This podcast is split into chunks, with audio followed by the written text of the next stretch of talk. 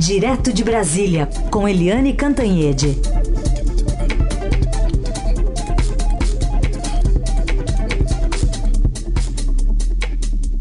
Oi, Eliane, bom dia. Bom dia, Raicen, Carolina ouvintes. Bom dia, Eliane. Vamos começar falando sobre esse 5 em 1, 5 em 1 do ministro Paulo Guedes. Como é que é esse pacote e esses eixos que ele está tentando emplacar lá no Congresso para controlar os gastos do governo? Pois é, passada a reforma da Previdência, que ocupou o primeiro ano, justamente porque era uma reforma difícil, complicada, mas muito importante, agora vem as novas etapas. E todo mundo falava da reforma tributária, da reforma tributária, mas a Câmara tinha uma, o Senado tinha outra, o, o Executivo nunca apresentou nenhuma, então é, a reforma tributária fica um pouquinho de escanteio e o Paulo Guedes, segundo matéria da Adriana Fernandes e da Idiana Tomazelli no Estadão, ele parte para novas etapas com novos pacotes. E como você disse, Carolina, são cinco em um. A ideia original, a o, foco principal agora é a reforma administrativa. Por quê? Porque os funcionários além dos aposentados, consomem o dinheiro todo que você tem para investir em educação, saúde, saneamento, etc. Então tem que enxugar essa máquina, os gastos com essa máquina. Então a ideia do governo é reduzir o número de carreiras, tem, sei lá, 30 carreiras, eles querem reduzir por um número menor que 10 é, também reduzir o salário inicial, porque os salários iniciais são muito altos, é, principalmente, talvez, no próprio Congresso Nacional, e também é, acabar com essa estabilidade tão. Né, tão rigorosa, inflexível, em que o funcionário pode fazer qualquer coisa e ele fica lá para sempre, a não ser que seja um caso extremo. Né? Além disso, aumentar também o período probatório, digamos assim, que hoje é de três anos para ganhar estabilidade, e vai passar, deve passar, se o Congresso aprovar, para dez anos. Além disso, tem aquela PEC emergencial para cortar gastos, tem a PEC DDD para desvincular, desindexar e desobrigar o orçamento para poder ter dinheiro para investir né, investir no crescimento do país.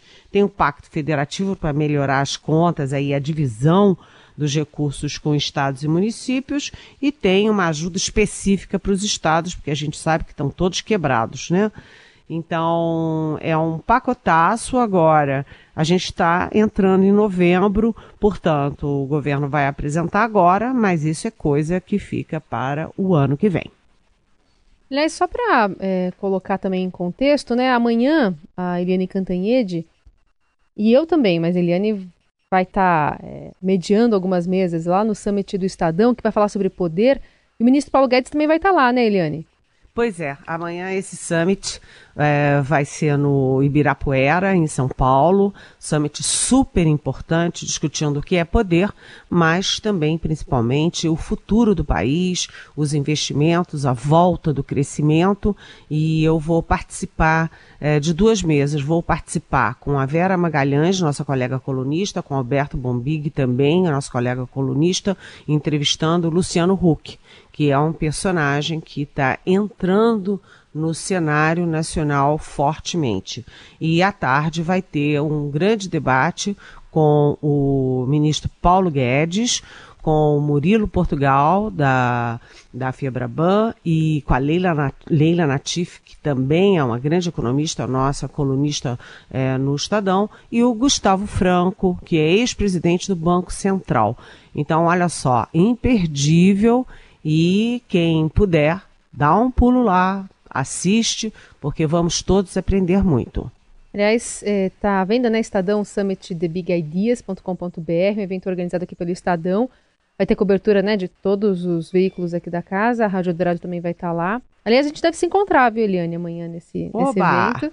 Oba! É, mas, de fato, são mesas bastante interessantes porque é, são nomes importantes, né? Vai estar, tá, por exemplo, o ministro Dias Toffoli, é, a ministra Carmen Lúcia, a Raquel Dodge, ex-procuradora-geral da República, num evento que é, deve ter muita repercussão sobre o que a gente está vivendo no Congresso, no Judiciário, no Legislativo.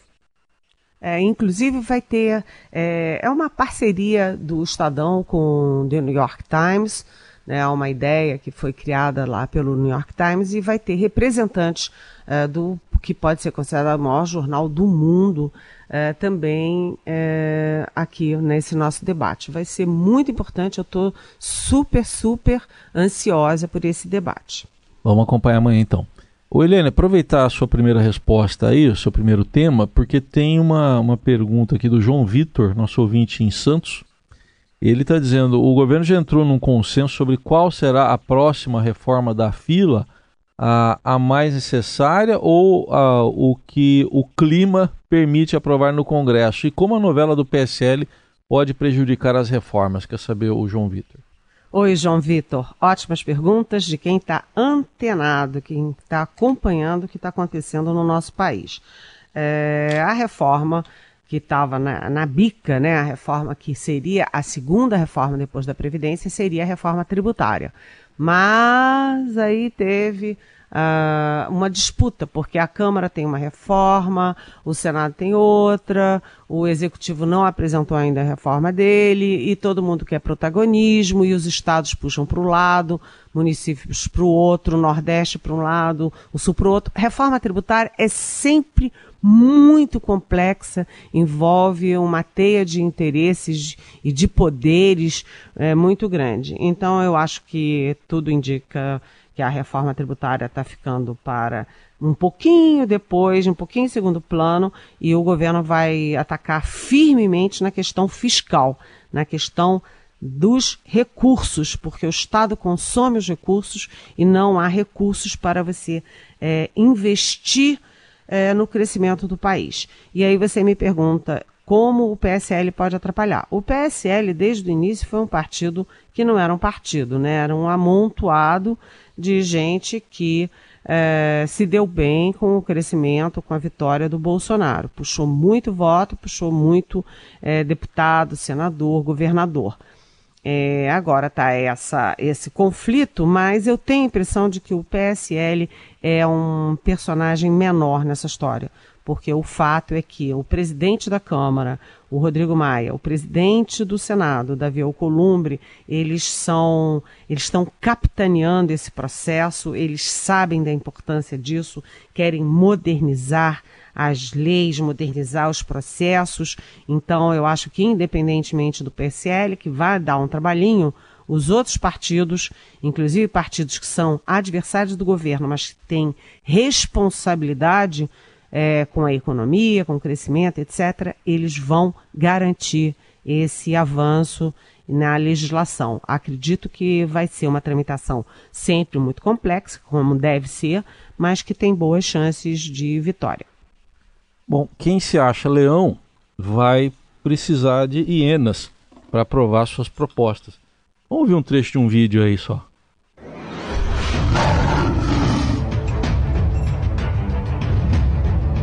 Descrever a cena. Tem um leão, né, Carol? E ele tá cercado de hienas. Hum. As hienas vão para cima. Isso. o leão. Ele tenta se defender ali. O leão tenta se defender, mas sai vencedor no fim. E vem um amigo ajudar. Vem um amigo ajudar. Bom, esse é o vídeo, né, Eliane, que foi postado lá na, no Twitter do presidente, depois apagado, em que o ah, leão é. E as hienas, né, representam. As hienas é, tem lá, tem, tem até o Estadão lá. Tem tá Supremo, lá, o Estadão tá lá, o Supremo, partidos de esquerda. veículos de imprensa, partido, fe, o, o feminismo, a gente não falou mais cedo, esqueci de falar. O feminismo é uma das hienas. E aí, Eliane, o que, que, que, que você diz sobre isso?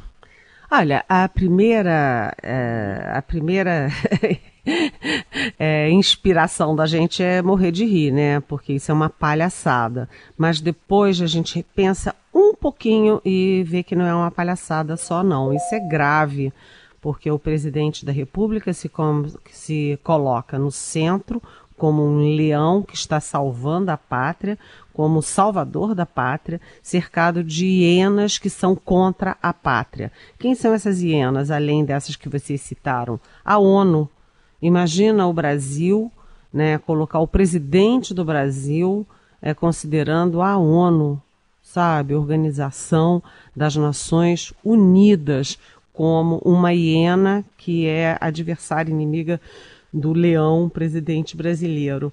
é, os partidos todos que, como a Carol disse, vão ter que votar todas as reformas, né? PSDB, é, PT, etc, etc. Ah, toda a mídia, inclusive Estadão, televisões, jornais, enfim, todo mundo é hiena, todo mundo é contra o país, todo mundo é contra o presidente. E o presidente é um herói, o salvador da pátria. Mas o mais é, horrível disso tudo é que ele, no final, recorre ao leão conservador patriota.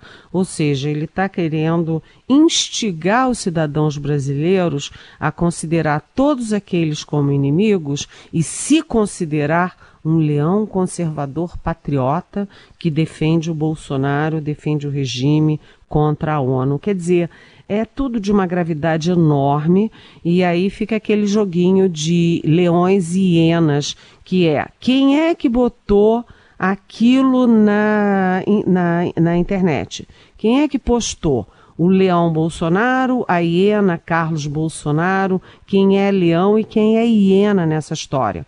Porque o fato é que é, duas horas depois o, o vídeo foi retirado, devidamente retirado, mas está lá circulando, obviamente. E quem reagiu também devidamente foi o decano do Supremo Tribunal Federal, Celso de Mello, que dá indícios de que está ficando cansado exausto desses ataques, dessas irresponsabilidades do executivo, porque ele diz que o vídeo é grosseiro e se ressente do atrevimento sem limites. Atenção, isso é aspas do decano do Supremo Tribunal Federal. Aspas, atrevimento que não tem limites do presidente da República, do governo federal. Então, é inacreditável acontecer uma coisa dessas. E quando perguntaram ao presidente numa entrevista hoje, ele simplesmente virou as costas e encerrou a entrevista para não ter que responder sobre uma barbaridade dessas, que vem num contexto mais complexo ainda, porque a gente lembra que o filho do presidente, Eduardo Bolsonaro, aquele que eles queriam botar como é, embaixador em Washington, dizia que bastava um soldado e um, sei lá, um cabo para fechar o Supremo Tribunal Federal. Gente, isso não é engraçado, isso não é uma brincadeira. Outro destaque do dia, Eliane, é uma proposta já encaminhada ao Congresso pelo presidente do Supremo, ministro Dias Toffoli, que a proposta é para que os prazos de prescrição de determinados crimes é, parem de contar quando alguém recorre à terceira ou até à quarta instância. Como é que está sendo visto isso, Eliane? Pode ser uma, um sinalizador daquele julgamento que vai ser retomado na semana que vem? Depende como é que você vê essas coisas, né? Eu aqui é, eu não suporto fofoca, todo mundo sabe disso e tal, mas me pareceu ali que é um meia-culpa antecipado que o presidente Supremo Dias Toffoli está fazendo. É, os jornais vêm chamando de antídoto porque é o fato é o seguinte: está tudo pronto, tudo caminhando, tudo certinho para o Supremo é, derrubar mais uma vez a possibilidade de prisão após condenação em segunda instância, ou seja, após um, uh, uma condenação de um tribunal, de um colegiado, é, como foi, por exemplo, o caso do ex-presidente Lula. E agora, para diminuir os danos, né, para melhorar essa situação, porque um dos problemas é exatamente esse: é que se você espera toda a tramitação em julgado, você espera a primeira instância, segunda instância, a terceira instância, quarta instância, e aí nisso tudo o sujeito já está com idade avançada, o sujeito já morreu, o sujeito, enfim, a pena já acabou né? É, o, o, Luiz Estevão, por exemplo, que foi senador em Brasília, ele ficou 20 anos digladiando com as instâncias judiciais e fugindo daqui, fugindo dali, pagando advogados a peso de ouro, e ele só finalmente foi preso quando começou a valer a prisão após a segunda instância. É um caso emblemático.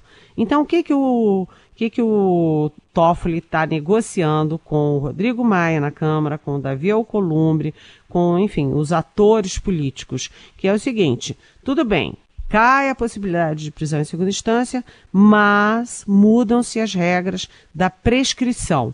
Agora, em vez é, de prescrever, é, o, o crime não pode mais pre prescrever depois que sair da segunda instância. Ou seja, quando chegar na terceira instância, que é o STJ, Superior Tribunal de Justiça, ou o Supremo Tribunal Federal, que é a última instância, você, é, se o sujeito for condenado, não tem questão de idade, não tem prescrição. Só se ele morrer, porque aí não tem jeito.